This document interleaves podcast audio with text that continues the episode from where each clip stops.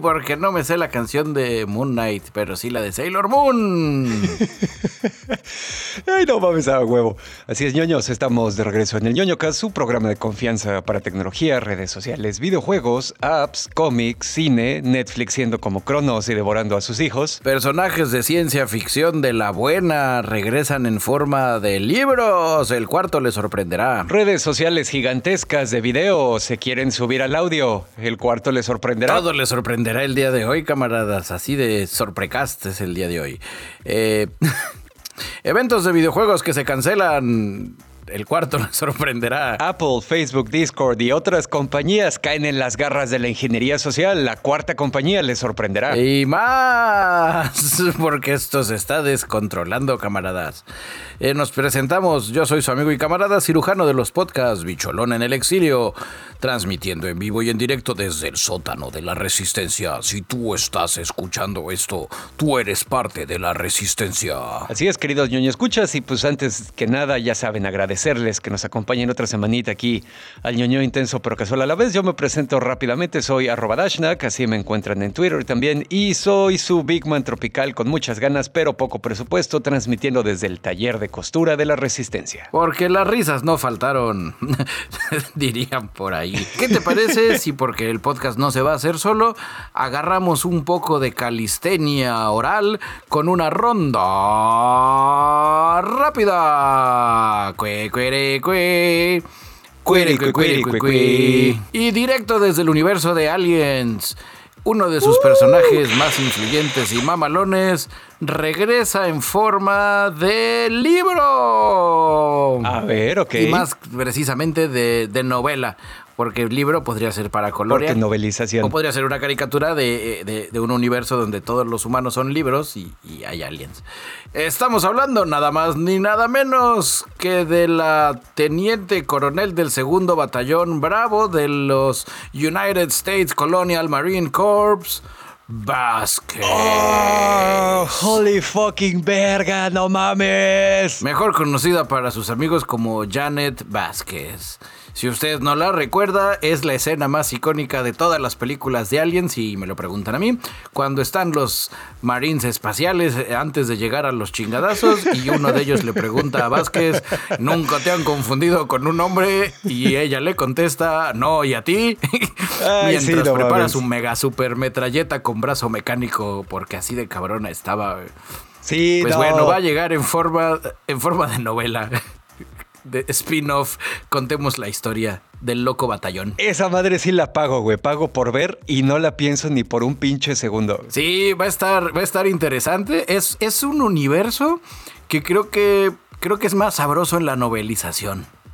Y ya después Paramount agarrará la novela y la traerá a la vida real con una serie. Ay, estaría poca madre. Bueno, eso no está dicho, pero, pero yo confío en que así de chingón va a estar el libro. Así es que ya saben, larga vida, comandanta Vázquez. Así es, queridos ñoño escuchas, y en el último reporte de cómo Netflix se está convirtiendo cada vez más en cronos y devorando a sus propios hijos, ¿se acuerdan que recordé una serie que se llamaba Archivo 81 y que está basada en un podcast? La que recomendaste hace. Hoy sí, yo la vi. Está re buena, pero ahí viene la segunda temporada, ¿no? No, ya no. Ya la pinches oh, cancelaron. Chinga tu madre cada que respires, Netflix. Eh, eh, está, está muy raro aquí el asunto, güey. Digo, ya hicieron oficial la cancelación de Archivo 81. Ahí sí valimos un poco madres, porque pues al final de la primera temporada es clarísimo que esperaban la posibilidad de una segunda temporada, ¿no? Eh, también está. Pues es que acaba, acaba en que él llega como al, al. Oh, es la segunda temporada, va a tratar de eso. Digo, no quiero spoileárselas. Y bueno, me puse a escarbarle ahí y está bien raro, porque pues en general lo que dice Netflix es que sus um, criterios para decidir cancelar una serie tiene que ver una onda de, ya sabes, una reglita entre el costo de la serie y eh, la cantidad de, de views que ha tenido en N periodo de tiempo. Así fue como le dieron en la madre a Cowboy Bebop, pero pues estás de acuerdo que esa pinche serie se ve que sí cuesta producirla, güey. Esta pinche serie, ¿qué, güey? Les has de ver cosas. Todo el presupuesto se va, güey, en cuando sale el monstruo alien demonio Kailego. En las teles, güey. O sea, no mames, güey. Y yo creo que ni ahí, yo creo que lo, lo, caro de esa serie era la renta de la bodega esa donde filmaban. Porque tampoco es así que dijeras, no, seis horas y diálogos y gente disfrazada de verde para que el monstruo pueda aventar una lata. No, pues es así, Dante. Valiendo verga, Netflix. Así es, chinga tu madre cada que respires Netflix. y directo desde Tatooine, Obi-Wan Kenobi y su serie de Soy Obi-Wan Kenobi. Y mi serie tratará de cómo veo de lejitos a Anakin para no alterar la continuidad de espacio-tiempo. Eh, tenían planes de que se estrenara el 25 de mayo eh, igual que la primera película de Star Wars que se estrenó el 25 de mayo de 1977. Yo estuve ahí, vi como el, hombre no pudo tirar el anillo. Eh, pues ya dijeron que no. Que no les va a funcionar porque ese es cae en miércoles este año y ellos las quieren estrenar los viernes. Así es que se va a estrenar el viernes 27 de mayo y con dos episodios porque pues, se sienten mal de que ya habían dicho que el 25 y que luego que siempre, que siempre no. Así es que ya saben, 27 de mayo, dos episodios de Obi-Wan Kenobi, porque uno no es suficiente. Eh, ahí, ahí platicaremos más adelante. Como decía mi abuelo, una no es ninguna, dos es media y tres es una. Y como una no es ninguna, volvemos a empezar. Ese abuelo es una persona sabia. Y bueno, querido ñoño, escuchas, como saben, le hemos estado dando un seguimiento medio morboso al asunto de que Rusia quiere legalizar la piratería. Ya es oficial, ya la legalizó. ¿Yay? Espera, ¿debemos estar contentos? Pues no sé, solo estamos dando la nota y no vamos a tener una postura al respecto más que un ay no mames tengo sentimientos encontrados. Exactamente. Para los que han estado viviendo abajo de una piedra y no han escuchado los últimos podcasts, pues resulta que, eh, un poquito de background, como respuesta a las sanciones comerciales, Rusia había propuesto una ley que extinguía los derechos de autor en territorio ruso como para tratar de superar el bloqueo porque pues las empresas tecnológicas y de lo que sea pues no les estaban vendiendo una chingada, güey. Entonces, pues bueno, ya hay una ley que permite la importación de productos extranjeros sin necesidad de contar con el permiso expreso del propietario o creador. O sea, esté o no atado a leyes de copyright, se puede adquirir de igual manera. Le, hasta le cambiaron el nombre. ¿Se, acuerdan cómo en 1984 hay un lenguaje que se llama Double Speak? Me refiero a la novela, que es básicamente para sí lo que te iba a preguntar. Para simplificar y eh, para simplificar y de alguna manera enmascarar la realidad. Pues obviamente este asunto no se llama arriba la piratería, camaradas. No, es una ley de gestión de importaciones paralelas, güey y ya fue aprobada y firmada por el primer ministro Mikhail Mishustin. Y aquí está lo interesante, güey. Afecta. ¿Te acuerdas que originalmente habíamos hablado solo de bienes digitales? Estábamos hablando de suites de oficina, Adobe Creative Cloud, el software de Apple, etcétera, etcétera. Ya también afecta a bienes físicos. Entonces, aparte de cosas de propiedad intelectual meramente digital, también películas, música, software, incluso invenciones y bienes físicos. Ok, eso, eso va a estar interesante. Va a ser creo que una, un renacimiento de la Fayuca en la posguerra. Exactamente. Ya sabes, donde dentro de, de, un año, año y medio que acabe ya viene el conflicto y todos seamos amigos otra vez. Ahora en vez de decir, ah, son clones chinos, vamos a decir son clones rusos. Ay, no mames, está muy cabrón. Porque pues, obviamente les va a dar tiempo de echar a andar la infraestructura. En fin, ojalá todo esto acabe pronto. Pues sí, ahí está la nota, camaradas. y a propósito de cosas que acaban pronto, la E3 de 2022 ya se canceló, la conferencia de videojuegos más grande del mundo. Eh, la última que hubo de a de veras fue en 2019. Luego, si ustedes son muy chicos para saberlo, hubo una gran pandemia y todo valió verga. Ok. Y luego en 2021 la hicieron virtual. Esto lo estoy contando así por si el podcast lo estoy, lo estoy oyendo en el futuro muy lejano, donde nos volvimos un producto de culto. Para que los, podcast, los podcastólogos del futuro que lo escuchen y digan, oh, sí, el ñoñocast es de culto. Si, si tú quieres entender que era un podcast de calidad, tienes que empezar con ñoñocast 101 eh, el inicio. A huevo. Y selecciona los videos, eh, selecciona tus, tus holoclips favoritos, porque así será, serán en una interfaz que hueles en lugar de oír. Regresando a la E3, dejando esta historia un poco más entretenida de la cancelación, eh, pues en 2021 la hicieron virtual y ahora todo el mundo dijo, bueno, en 2022 el COVID ya va un poco de bajada, tal vez sea de nuevo virtual y no, no va a haber ni virtual, ni, ni física, ni imaginaria. Va a ser, este, no hablamos de la E3. Yo espero que en 2023, ya con la rima ahí fácil, pues ya sea la E3 de 2023. Ah, eh, regresó en forma de, de todo, estamos bien. Eh, la gente creía que la iban a hacer al menos de forma virtual porque hace poco se llevó a cabo en San Francisco la Game Developers Conference y pues fue así igual. Todos felicidad, todos felices, todo cool, pero, pero no para la E3.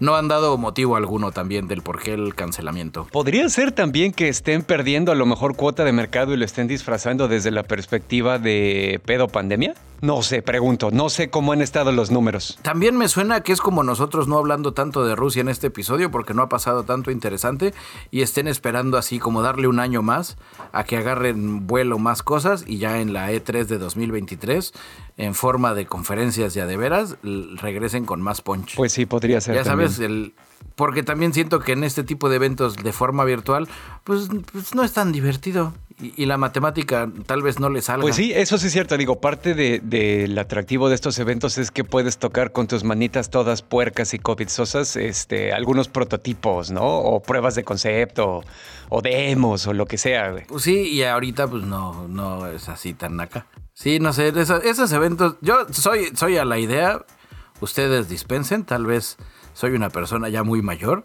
los eventos virtuales, así como concierto virtual, obra de teatro virtual y todas esas ondas virtuales que nacieron durante la pandemia, se me hacen ideas un poco estúpidas. Te, te faltó ha- hacer así el, el acento de viejito y, y decir que quieres tu cocol. Quiero mi coco. No, pues es así. es- es- una- es lo- lo chido de la feria es ir y cotorrear con la banda Pues sí. y, y caminar en los stands y que te den plumitas y regalos. así, virtual, pues, ¿qué? Pues sí, la neta sí. Bueno, ya me voy. Ya me voy a mi asilo. Y bueno, queridos ñoño, escuchas una noticia que nos parece interesante desde dos perspectivas. Número uno, desde la perspectiva de la industria y número dos, desde la perspectiva de que tanto Bicho como yo, pues si ustedes están aquí saben que somos podcasters y tenemos nuestro podcast. Y- Po- po- po- Podcasters. Así es, y queremos que pegue todavía más y dominar el mundo para después podernos echar un tiro contra Joe Rogan. Resulta que eh, las últimas semanas ha habido así como que, ya saben, ciertos rumorcillos, así ciertos indicios de que YouTube le quería entrar de alguna manera al pedo de, de los podcasts. Y obviamente esto pues empezó a rumorear cuando contrataron a un ejecutivo para el área de podcast que se llama Kaichuk. Eh, no es de aquí de la península. Oye, él es de Mérida. Oye, háblale Kaichuk. Sí, no, no, no, no es de acá de la península.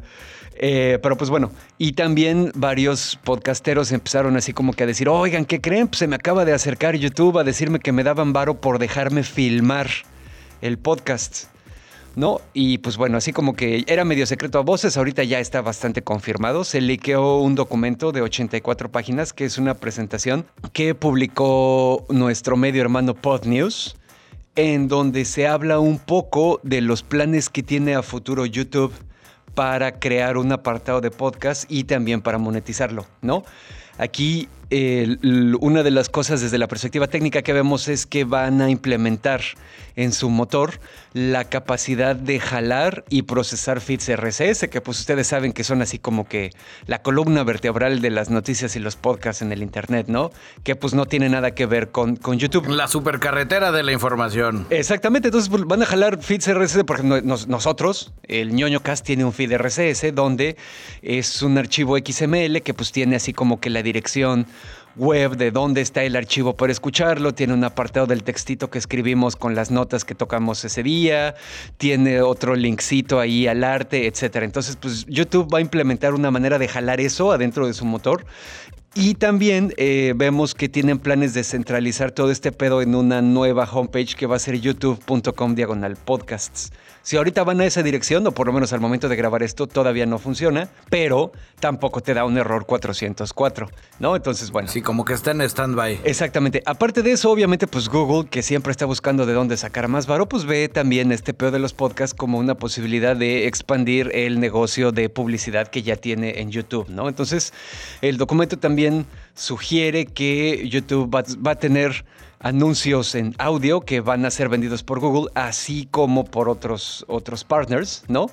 Y que también van a tratar de reinventar el pedo de las métricas. Cita ahí a varios eh, motores de métricas como Nielsen, Chartable y PodTrack, que dicen que, pues bueno, es que van a tratar de integrar estos motores que ya son medio estándar y también tratar como que de pimpearlos un poquito más, ¿no? Otra cosa que está interesante aquí es que, bueno, pues obviamente esto viene como consecuencia del movimiento que Spotify ha estado haciendo así como que muy cabrón para convertirse en el rey de los podcasts y como YouTube pues es principalmente video, pues se había quedado así como que paradito, ¿no? Entonces pues hay ahí a ver qué onda. También está interesante, por ejemplo, porque Chartable, que es uno de los motores de métricas de podcast, ya lo compró Spotify el mes pasado, o sea que seguramente este documento era de antes de eso. Sí, se va a poner bueno los madrazos. güey. Sí, y pues ahí vamos a tener que estar atentos, cabrón, para que en cuanto den el banderazo de salida, subirnos a esa madre también. Y aquí estamos transmitiendo en vivo y en directo desde Video Podcast, ahora con más olor. Así es.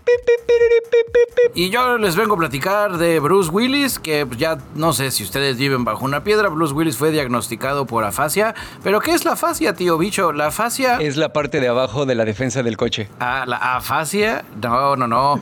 Es una enfermedad, un trastorno del lenguaje que afecta la capacidad de comunicación de la persona. Ajá. Hay muchas maneras de que por qué te puede dar, que van desde tumores hasta golpes y demás. Eh, afecta básicamente la capacidad de las personas de expresar, comprender el lenguaje oral y escrito. O sea, se, para un actor es un ya bailó Berta, güey. Fue el motivo por el cual Bruce Willis dijo, no, pues yo ya me voy a tener que retirar porque esto va a estar muy complicado. Todo era paz y tranquilidad hasta que de repente los organizadores de los Golden Raspberry, los Razzies, los anti-Óscares, donde los comediantes abofetean a la gente, eh, para este año hicieron una categoría especial para él. Eh, la categoría se llama La peor actuación de Bruce Willis en una película de 2021. Esa, el ganador de este año fue Cosmic Sin, que la neta sí se la ganó, güey. Está muy culera esa película, pero ellos ya dijeron, no, a partir de ahora ya vamos a eliminar esa categoría porque pues está muy culero que se tenga que retirar, no por ser mal actor, sino por una causa de salud. Muy bien para la gente de los racis. Sí, bueno, y ahora que lo mencionas, igual me cayó a mí la nota, porque pues ya sabes que ñoños informados, estaba leyendo que ya que de alguna manera salió a la luz que el güey sí tenía este pedo, eh, hubo varios actores que, y varios directores que estuvieron trabajando con Bruce Willis en los últimos dos, tres años. De repente sí dijeron así como que sí, güey, había momentos en los que decía, verga, le está pasando algo a este cabrón, you know? Se le está dando la chiripiolca. Exactamente. de comunicar verbal. Así es que pues ya saben, si ustedes ven por ahí a Bruce Willis, mándenle todo nuestro amor al pozo. Ah, y ya con esto acabamos la ronda rápida, camaradas. Usted está informado. ñoño Cast Ronda Rápida es una coproducción de ñoño Cast Investigation Report, eh, Vázquez, la novela, y Rusia legalizó la piratería solo en cines. Ay, sí, a huevo. Y bueno, pues ahí les va, queridos yo escucha, yo les traigo una nota que está cotorrona. Es un poco vergüenza de la semana, pero también es un pedo así como eh, aviso a la comunidad. Los camaradas que ya han seguido nuestra trayectoria en medios hablados, pues saben que de repente cuando hablamos de los pedos de seguridad informáticos y lo que sea, siempre hacemos la distinción entre las cosas que son un asunto meramente tecnológico, como las vulnerabilidades que puede haber en cualquier protocolo, sistema operativo, software especializado, incluso vulnerabilidades en hardware, ¿no? Como las últimas que estuvieron encontrando en los procesadores de AMD. Pues bueno, hay otra faceta que también siempre tocamos que es la falla de el ser humano. No, eh, los seres humanos no somos particularmente brillantes para mantener en mente todas esas cosas a la vez. La gente que dice que puede hacer varias cosas a la vez, por ejemplo, están mintiendo. La ciencia ha demostrado que eso no es cierto, eh, sean hombres o mujeres. Y pues bueno, esta onda es a lo que llamamos ingeniería social. Para los que vieron, por ejemplo, esta serie de Mr. Robot que siempre ando mamando, pues vemos que es una conjunción de hacks y, exploits y vulnerabilidades desde la perspectiva técnica y también pues meterse así con todos los huevos en la garganta fingiendo que perteneces a estar en ese pinche centro de datos y como traes ahí el gafete nadie te la va a armar de pedo, ¿no? Resulta que nos acabamos de enterar que Apple, Facebook y Discord le entregaron a Juankers datos personales de sus usuarios porque estos Juankers les aplicaron ingeniería social y los hicieron pensar que eran oficiales de la ley. Oh, no. Otro caso del el ataque de la ingeniería social. Exactamente. Todo esto lo reporta nuestro medio hermano Bloomberg, que pues ya saben que es así como que muy bueno para estas cosas. Eh, resulta que eh, ya saben que todas estas redes sociales y, y las páginas grandes y todo eso, pues tienen que cumplir con ciertas legislaciones dependiendo de los países donde estén, ¿no? Y entre entre esas legislaciones está que cuando la autoridad te dice, oye, creemos que este cabrón es un pinche terrorista, necesito ver eh, quiénes son sus amigos en Facebook, por ejemplo, ¿no? O necesito ver los registros de sus chats en Discord o cosas así. Pues bueno, tienen que cumplir con esas cosas. Lo que pasó aquí es que... Esos panchitos nunca vieron una serie policíaca donde claro que sí, oficial, muéstreme su orden judicial o su orden del juez. Exactamente. Resulta que estos güeyes, los Juankers, eh, eh, comprometieron a Apple, Facebook y a Discord porque empezaron a mandar correos desde correos oficiales que habían sido comprometidos. O sea, así como que se, se, lograron meter o hacer que pareciera que los estaban mandando desde ahí y que si era una persona de una institución que tenían derecho a solicitar esa información, ¿no? Eh, ya metiéndonos a más detalle, de acuerdo a nuestro medio hermano Bloomberg, eh, tanto Facebook como Apple le entregaron eh, detalles básicos de suscriptores, direcciones de los clientes, números telefónicos y direcciones IP. Discord entregó eh, el historial de direcciones web de, que se navegaron desde Discord y todo esto amarrado con los números telefónicos específicos de los usuarios, ¿no? También aquí vemos, por ejemplo, que trataron de atacar Snap, que es la compañía madre de Snapchat, pero de ahí sí no tenemos información si sí entregaron algo de información o no. Ahora, aquí, el caso es que, como les digo, pues estas solicitudes no son nada extraordinario, ¿no? Y todas estas compañías tienen sus equipos de panchitos que están contratados específicamente para trabajar en esas solicitudes.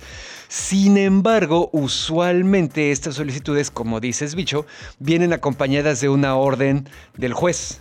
Sin embargo, la legislación prevé ciertos casos de emergencia. Sí, es lo que te iba a decir. Cuando se cree que la vida de alguien está en peligro y por ahí es por donde se los estuvieron goleando, güey. Sí, donde tú le contestas como güey de sistemas de, de, Discord o de Apple. Claro que sí, señor don oficial. Envíeme su orden y tú le contestas, no puedo esperar a la orden. Esos 15 niños desaparecidos pueden morir en cualquier momento y tú estás pidiéndome una orden. Exactamente. No, la sangre de esos niños estará en tus manos y él, ay, está bien, ya pásale, ya Ah, huevo, sí. Y bueno, pues obviamente eh, los voceros y voceras de estas compañías ya salieron así como que a defenderse, ¿no?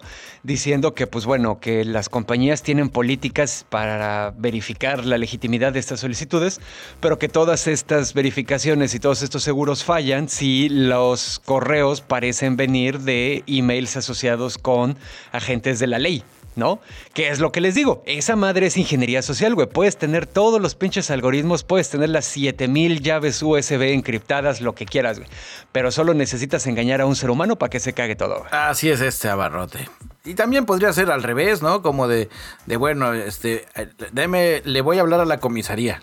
Esa vez de vuelta ya hablas a, a la comisaría de Nueva York y bueno, está el oficial Gutiérrez. No, aquí no vive. O, o, sí, bueno, sí, me acabas de mandar un mail. No, no fui yo. Es, pero bueno, deberíamos de trabajar en esas compañías de este desmadre. Pues sí. Es una pena que estemos atrapados aquí.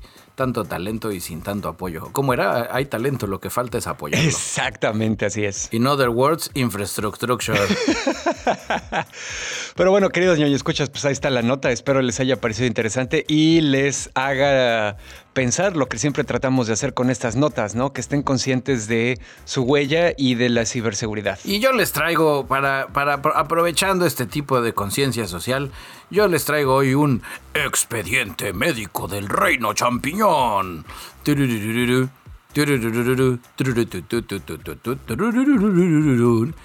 Y hoy en la categoría Mil maneras de perder el pene. Ah, hacía mucho. Ya teníamos como dos semanas, ¿no? Que no hablábamos de una de esas. Ya tenía, pero la gente lo pide, la gente le encanta, así.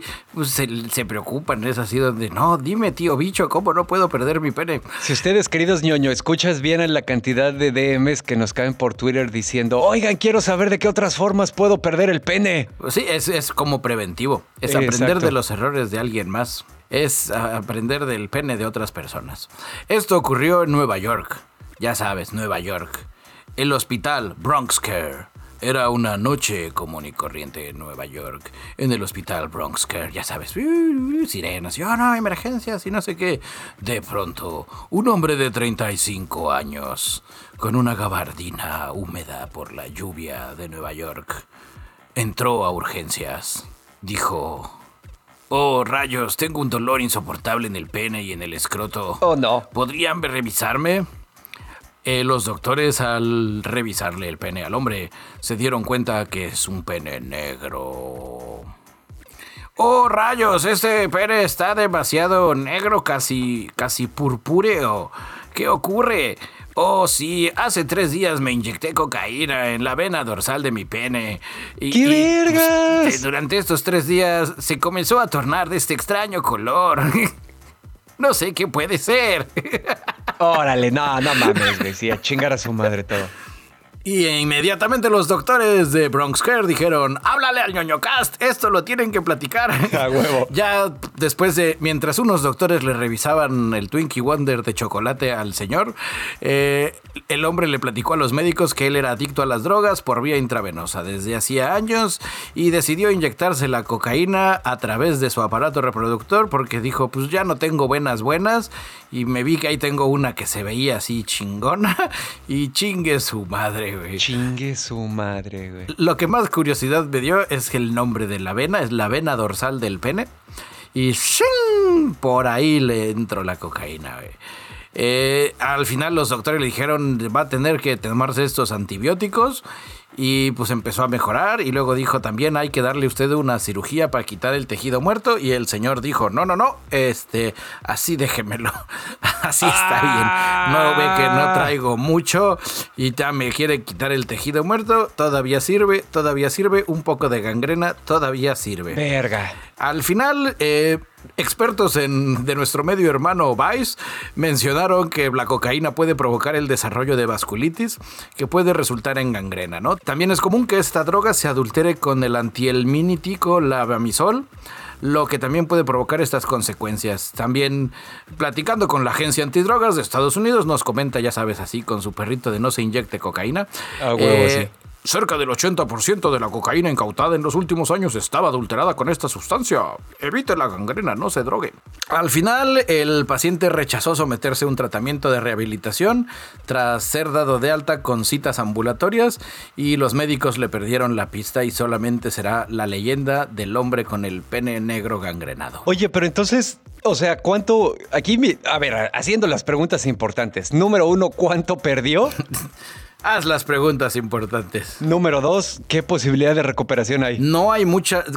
A ver, ¿a qué te refieres con recuperación? ¿Recuperación es que quede como estaba antes? Ninguna. Porque ya que. Ah, no, eso, eso claramente no, porque no somos salamandras. Cuando algo se cae, no vuelve a salir. Y cuando el tejido se gangrena, pues al carajo, güey.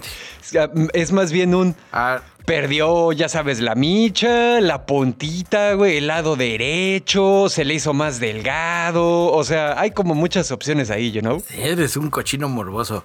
Eh, no hay tanta información como te, como te gustaría saberla, pero podemos asumir que por la localización de la vena dorsal es de las venas más profundas del órgano.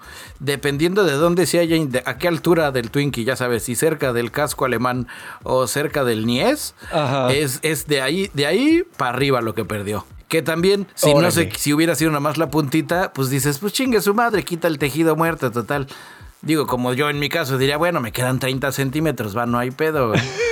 Pero pues si no está tan viendo nada, pues sí ha de haber sido, no, señor, es, es, mucho, güey, déjelo así ya que se caiga solito como ombligo de bebé. Ah, no mames, ya ven, camaradas, las adicciones destruyen. Y no solo las vidas, sino los Twinkies también. Y ahí sí queda muy bien la canción de Yo sé que eres chiquito y que sabes que...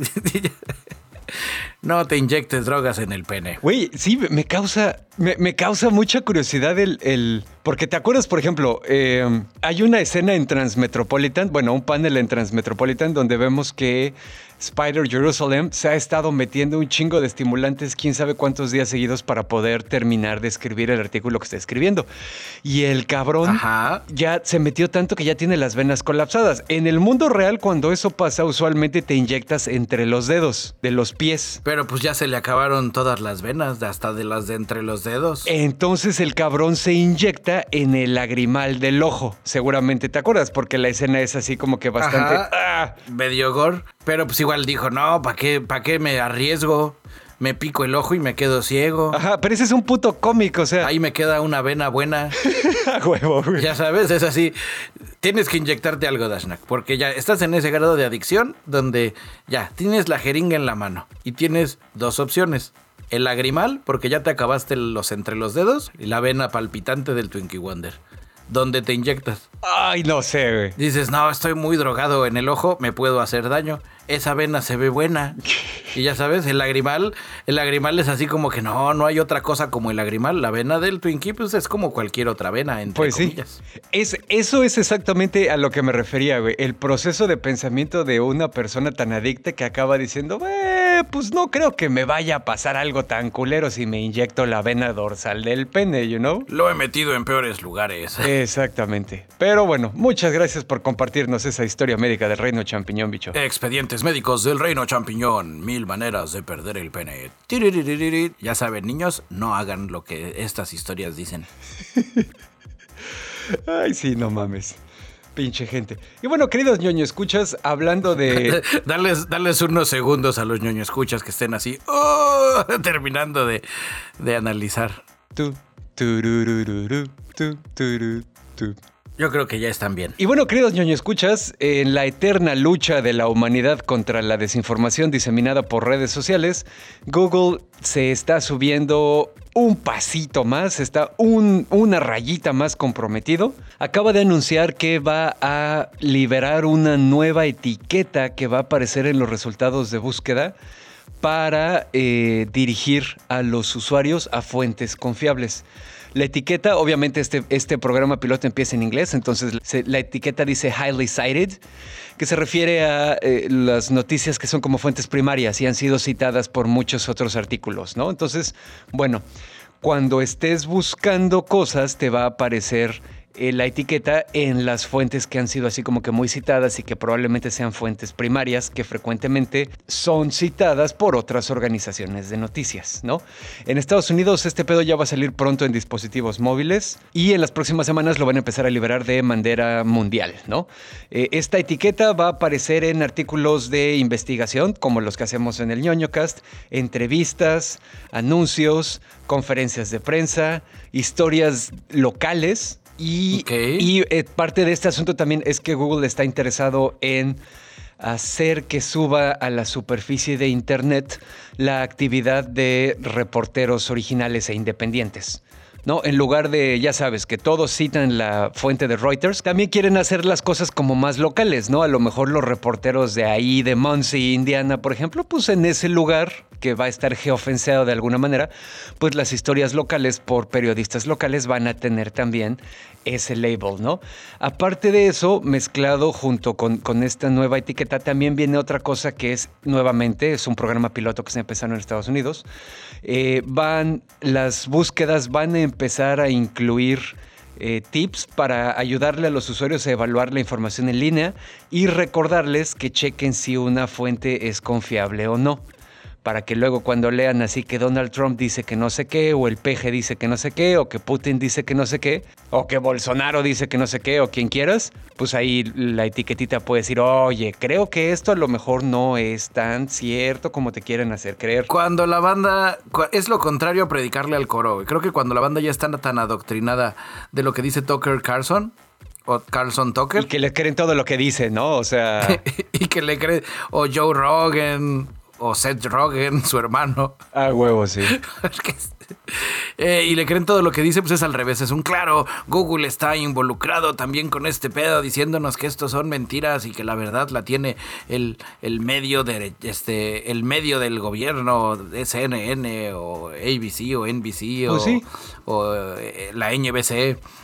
Es, es un poco darle, darle a lo mismo. güey. Pero ahí y al revés, ahora va a ser el tema donde van a decir eso es una forma de la censura. Pues sí, va a estar complicado. También este tema ya lo hemos tocado en otras ocasiones y sí llegamos a la conclusión de que la gente que ya está perdida, pues ya está perdida. Y todos estos esfuerzos, más que para recuperar a la gente que ya está perdida, deberían ser para rescatar a las personas que apenas están perdiendo su contacto con la realidad. ¿Sabes cuál es la onda de esa onda de la gente que está perdiendo el contacto con la realidad a Que esto lo, este este mismo este tema cuando alguien le diga, y ya ves, tan es, tan es verdad lo que te digo, futuro hermano conspiranoide, que mira, Big Tech, Google, está etiquetando para que no leas la verdad. Pues sí, Y se convierte, se convierte en, en metralla de esos grupos. de acuerdo. Y pues bueno, ya digo, finalmente para terminar esta nota, la otra parte es que eh, hace unos días Google había anunciado también que le va a hacer ciertas mejoras a sus modelos de inteligencia artificial para hacer que la búsqueda en Google sea una experiencia mucho más segura y que funcione mejor para atender preguntas de un carácter más sensible, incluyendo temas como suicidio, asalto sexual, abuso de sustancias, violencia doméstica, autolesiones, etcétera, etcétera, ¿no? Entonces, pues están así como que echándole ganas para poder ayudar mejor a las personas que estén buscando información sobre esos temas y también para filtrar todavía de mejor manera contenido no solicitado que sea explícito o sugestivo y que solo aparezca cuando la persona claramente lo está buscando, ¿no? Digo, que no te salgan gustos exquisitos a menos que claramente se note que los estás buscando. Que estés en incógnito en tu navegador. Exactamente. ¿Qué le sirvo, joven? Lo de siempre. Así es. Sí, está cañón. Bueno, qué chido que lo está haciendo Google, pero creo que debería de empezar en- con, con algo más fácil de ganar y de, y de lograr. No sé, que empiece con, con medicamentos y pseudociencia. Pues ya luego que se vaya a política y conspiración más elevada. güey. De acuerdo. Oye, y por cierto, hablando de fake news, tú traías una nota del avión presidencial, ¿no? ¡Ay! este es una chulada. Este, lo que justo te iba a decir que vamos a juntar la lana del Patreon para, para tomarle la palabra a nuestra cabecita de algodón, el presidente Andrés Manuel. Eh, cito al presidente en su conferencia de prensa del lunes 28 de marzo, lojito. Déjale, doy un sorbo a mi, a mi pozol y una mordida a mi peje lagarto y mi sopa de pochitoque. Si alguien se va a cajar o celebrar 15 años u otros cumpleaños, o si una empresa quiere reconocer y premiar a sus trabajadores, lo rentan para ir a Cancún o a Los Cabos. Se mantendrá como está, como está diseñado, para que otros puedan saber cómo es un avión presidencial que ni Obama tiene. Es muy impresionante, muy lujoso, es toda una experiencia. La gente hace de todo. Hay quienes pagan para ir al espacio y lo pagan caro. Entonces el avión estará disponible. Órale. Sí, ya lo perdimos. Ya nos vi. Ahí yo estoy esperando que vaya a empezar a hacer llamadas entre semana. Yo creo que el Prezi con, pues ya sabes, con los consentidos de esta administración, a un Salinas Pliego, a un Carlos Slim, así de cuándo vas a rentar el avión, cuándo te lo aparto para tus trabajadores. Ajá, a huevo. Así es, ya saben, si ustedes quieren pasar, pasear en un Boeing 787-8 Dreamliner, bautizado como José María Morelos y Pavón, eh, llámele a Los Pinos, bueno, no a Los Pinos, a Palacio Nacional, ahí a Andrés Manuel y diga, yo lo, yo lo rento. O pues sabes qué, ya vamos a tener que abrir un nuevo tier en el Patreon y que la lanita que entre por ese tier sea específicamente sea, para rentar para el... rentar el avión y transmitir un podcast desde ahí, güey. O por lo menos grabarlo ahí, güey. Estaría chingón, güey. Eh, obviamente no han dicho de a cómo va a estar el show. Pero, pero está cabrón. Algo hay que reconocer, si algo hay que reconocerle al, al presidente es que de que se aferra a algo, se aferra a algo. Sí, de acuerdo. Eh, de acuerdo a analistas más serios, eh, debido al equipo de seguridad y las modificaciones del avión, en lugar de 242 pasajeros, como sería normalmente el cupo de ese modelo de avión, solo le caben 80. Y sus costos operativos van en 500 mil pesos o más o menos 25 mil dólares por cada hora de vuelo. Entonces ahí nomás sáquele usted las matemáticas de en cuánto se lo van a alquilar. O sea que por dos orugas de vuelo te andas comprando un departamentito medio decente acá en Cancún. Sí, y ponle que no le quieran ganar nada, que nada más sea costo operativo. ¿A poco hay departamentos de un millón de pesos en Cancún? Pues, No dije que estuvieran frente a la playa, güey. Ay, este, somos mañosos como nosotros. Estaría orgulloso de ti el presidente. Exactamente. Bueno, eso fue México mágico, rente, compra, venta y, demás. Está cabrón. güey. Ay, sí, no De mames. haber sabido, lo rento para mi cumpleaños. Ay, hubiera estado poca madre, no mames. Y a propósito de sorpresas cumpleañeras, Dashnak, ¿qué nos ibas a recomendar? Pues les traigo. Les traigo aquí algo que no sé si es una recomendación. Creo que es solo una reseña, la verdad. Seguramente recordarán que eh, hace algún tiempo empezamos a cubrir que se estaba trabajando en una serie de anime basada en el universo de Blade Runner que se iba a llamar Black Lotus, el Loto Negro, y que estaban involucrados los güeyes de IG Production, que son los güeyes que hicieron la versión original de Ghost in the Shell Standalone Complex, la serie de animación. Es el mismo estudio. Y de hecho, el director Shinji Aramaki, que es el que fue director de Standalone Complex, también es director en esta serie de Black Lotus. Ya la estuve viendo eh, y honestamente, y, digo que esto es más una reseña que una recomendación porque no sé si la pueda recomendar. No está muy buena. La temática es un poco estándar. Eh, los gráficos están relativamente pinchones, la verdad. Es, es animación CGI. Oh, no. Y es un pedo como la nueva versión de Ghost in the Shell Standalone Complex, la que está ilustrada por Ilya Kupchinov, ¿te acuerdas? Que es Barbie Cascanueces. Exactamente. Sí, CGI del barato. Así, CGI del, del ármalos así en chinga genéricos. Lo menos. ¿Cuánto es lo menos? Exactamente, donde el pelo es sólido y las articulaciones a lo mejor no tienen arrugas y cosas así. Entonces, sí está como que medio difícil conectarse emocionalmente con los personajes. Por otro lado, algo que sí le quiero reconocer es que la música y la ambientación están muy vergas. La música, al igual que ocurrió con la segunda película de Blade Runner, la de 2049, que fue dirigida por nuestro papá de Neville Nuff, fue hecha por Vangelis. Y pues el cabrón que la musicalizó la segunda película, pues sí se puede como que estudiar y siguió como que jugando con los sintetizadores y un pedo atmosférico y lo que sea. No hizo más de lo mismo, lo modernizó, pero siguió la línea creativa que puso Vangelis en la película original.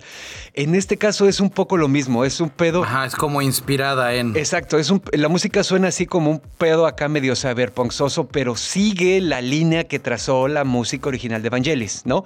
Esa es una. La otra que sí me gusta mucho, el world building y la ambientación están muy chingones. Estudiaron muy bien el diseño de arte de la primera película. Ya ves como las casas tienen ahí unas grecas raras como un pedo este neoclásico raro mezclado con templo maya y, ya sabes, sí sabes, como por ejemplo, como el departamento de Descartes, ¿no? En la primera película. Todo eso como que sí lo estudiaron bien y crearon un mundo del que vemos mucho más que sigue lo que sería los lineamientos estilísticos de la época, ¿no? Entonces esa parte sí definitivamente está chingona. Y en el world building también porque sí explican varias cosas, o sea, rellenan ciertos agujeros en la historia de los replicants, por ejemplo, o también, o es algo que yo siempre me he preguntado, ¿no? Por ejemplo, bueno, pues en, la, en el pedo cyberpunk la gente solo sale de noche, ¿ok, güey? Porque siempre está oscuro.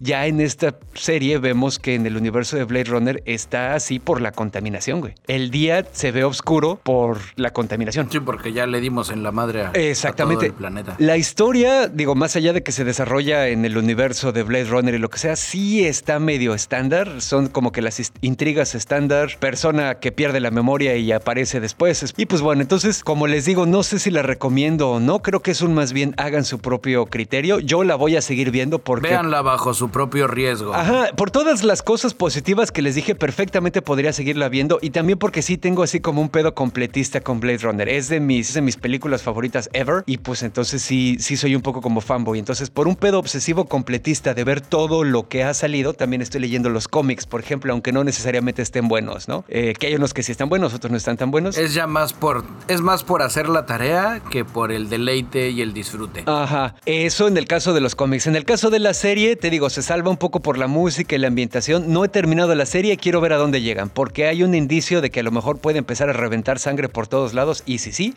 se pondría chido. Eso es la actitud. Y a propósito de Sailor Moon, pues yo ya vi el primer episodio del Caballero Luna y no sé, está creo que me, pasó un poco como Blade Runner. Está interesante, está un poco lentón. O sea, si tú lo que quieres ver es al caballero, al Moon Knight así desde el principio, este, pues siéntate y espera porque no va a salir así como mucho. Eh, de las cosas que se me hicieron interesantes, el cómo te transmiten la sensación de tener tu vida no bajo control, cual, cual Godines con, de contaduría en cierre de mes. Ya sabes, porque este el personaje de Poe Dameron tiene problemas mentales y se duerme y se le va el pedo y acá. La, más de la mitad del episodio dices, creo que, creo que ya sé cómo se siente. Desafortunadamente no tocan el tema del trastorno mental, como que lo dan como como que es una onda que va a dar pie a que vamos a platicar de otra cosa porque somos Disney Plus. Y vamos a hablar mejor de superhéroes y de Mm. villanos y del peligro de las sectas sin hablar del peligro de las sectas. Ok.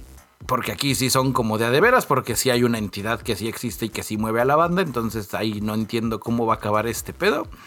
Pero pues pinta interesante. De las cosas que hay que saber, porque ya la banda se puso a preguntar y Disney ya se puso a responder, la línea temporal de esta serie se ubica después de los eventos de Hawkeye. O sea, sí, ya pasó el blip, ya pasó todo ese desmadre. Están en Londres, afortunadamente no están en Nueva York, ya y ni en Estados Unidos. Vamos a ver como que otras cosas interesantes al fin. Ajá. Eh, pero sí, digo, la, la actuación de Oscar Isaac está interesante. Eh, pero te digo, en este primer episodio nos dejan más dudas que respuestas. Y confío en que conforme vaya avanzando los primeros tres episodios, pues vaya agarrando más forma. Porque si el segundo episodio es igual que este, ahí sí con la pena yo me bajo. Y ya me espero a que salga todo y me lo veo en una noche de insomnio.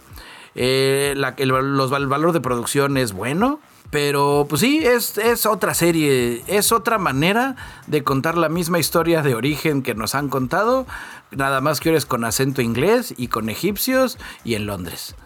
Es, ya. Ya. sabes, una manera muy, muy a cuentagotas, muy, se me olvidó decirte esto, pero es importante y ahora que te lo digo es cuando es relevante, no cuando te lo debí de haber contado. Con un poco de misterio artificial, tal vez, ¿no? Sí, mm, yo más que un poco de misterio artificial lo sentí un mucho. Sobre todo tratando de ponerme en los zapatos de alguien que no se ha puesto a hacer la tarea de quién chingados es el Moon Knight. Es donde dices, madres, creo que sí los están dejando un poco a la deriva. Eh, espero que en el siguiente episodio le dediquen por lo menos un minuto, dos minutos a revisarnos a todos la tarea y a ponernos todos en el mismo canal. Ok. Eh, pero a ver, eh, a ver en qué termina. Digo, van a decir, ay, siempre te quejas de que te cuentan la misma historia. Pues sí, cuando es Batman ya todos nos las debemos de saber. En el caso de Moon Knight, pues sí estaría chingón, pues que te dieran así dos, tres guiñitos, ¿no? Así ya sabes, una galadriel al inicio que explicara cómo está el desmadre o en algún punto que alguien lo explique. Sobre A todo que va a ser solo seis episodios. Son solo seis episodios. Eh, me he estado un poquito, no tratando de spoilear, pero leí unas reseñas de gente que ya vio los primeros cuatro y nos dicen que no hay como mucho para dónde hacerse, que Disney cruz azulea un poco porque tenía el, momento de darnos una serie adulta bien contada y, y por tratar de quedarse en esa línea intermedia de, de tiene que ser como para toda la familia, pero al mismo tiempo quiero venderla como Super Darks, se queda, le queda debiendo a los dos. Eh, un poco como Morbius. Que si ustedes ya tuvieron la desdicha de verla, eh, mi más sentido pésame. eh, yo no la voy a ver, me esperaré a que salga en Canal 5. Yo lo voy a ver el domingo, güey. Igual un poco por el pedo de que, pues, me cae chido Morbius. Pero, pues sí, no, no le espero mucho, la verdad. Pero sí, bueno, en resumen, Caballero Luna, un episodio. Pues, si ustedes se quieren subir, súbanse. Si se quieren esperar en- dos semanas más que ya haya visto tres episodios, podré darles un veredicto si amerita o no amerita. Ahora sí que evaluándola, no con series chingonas de otros universos, sino pues con su mismo meta, ¿no? Evaluándola contra un Daredevil, contra un Hawkeye, contra un lo que ya hemos visto. Vamos a ver de qué lado masca la iguana. Pues ahí estás ya. Y bueno, queridos ñoño escuchas, yo creo que con esto ya va siendo hora de cerrar esta farsa, a menos que Bicho tenga algo más que decir. Lástima que terminó el ñoño cas de hoy, pero pronto volveremos con más diversión. Pues bueno, queridos ñoño escuchas, ya saben, primero que nada, recordarles los avisos parroquiales. Tenemos nuestra ya nota nueva landing page en onocast.com. Ahí tienen acceso a nuestras malvadas, opresivas y explotadoras redes sociales en Facebook, Instagram y Twitter, al ñoño blog, al canal de Telegram, donde automáticamente se hacen parte de la resistencia, a varios lugares donde el podcast es accesible y al Patreon, donde a diferencia de las otras redes, pues tratan de no enriquecerse a nuestra costa tan culero y permite a muchos vivir de hacer lo que amamos. Dense una vuelta y en el podcast hay acceso a material exclusivo, material liberado con anticipación, material que nunca se va a escuchar en otro lado y también a participar en la toma de decisiones como las reuniones ñoñas mensuales vía Discord, que ya la semana pasada tuvimos la del mes de marzo, estuvo muy chingona gracias a los participantes y hay muchas cosas más, así que asómense suscríbanse y activen las notificaciones. Y hablando de Patreon, pues queremos darle las gracias a los camaradas Patreons que han confiado en este asunto y ahí les va la lista. Angelito, John Walker, Overlord, Sebastián Bojor, que es la familia de los Romo, Ferio Ortiz, Francisco Novelo, Manuel Núñez, Claudia Maya, Víctor Antunes, Clau Borbón, Diego Díaz, Orkin, Juan Antonio, Alejandro Zul, Eduardo Alcalá, Tampi Loredo, Los Sapos, Rosquillas, Sergei Jojevich, Doctor Misterio, Carla Peregrina, Mar Snow Silu y David Luna, mejor conocido como el Moon Knight. El Moon Knight chingón. Nada de, de, de versiones feas Así y, es. y culeras. El Moon Knight que desde los primeros segundos se pone su traje y empieza a dar chingadazos como Master Chief. Que por cierto, ya empecé a ver el segundo episodio de, de Halo y, y tiene potencial. ¿Sabes a qué me está sabiendo? Me está sabiendo a The Expanse. Órale. Como una historia de expansosa en el universo de Halo. Eh, Está, está enganchándome por cosas que no creí que me iba a enganchar. Ustedes, camaradas patrons, son la fiesta de 15 años que siempre quise tener en el avión presidencial de mi corazón. A huevo. Y pues bueno, dicho eso, queridos ñoño escuchas, nos despedimos ahora sí. Muchas gracias por acompañarnos otra semanita en este asunto. Ha sido un placer tener el acceso irrestricto y consensuado a sus agujeros auditivos. Yo fui arroba Dashnak, su Big Man tropical con muchas ganas y poco presupuesto. Transmitiendo desde el taller de costura de la Resistencia. Yo soy su amigo y camarada cirujano de los podcasts Bicholón en el exilio, transmitiendo en vivo y en directo desde el sótano de la resistencia.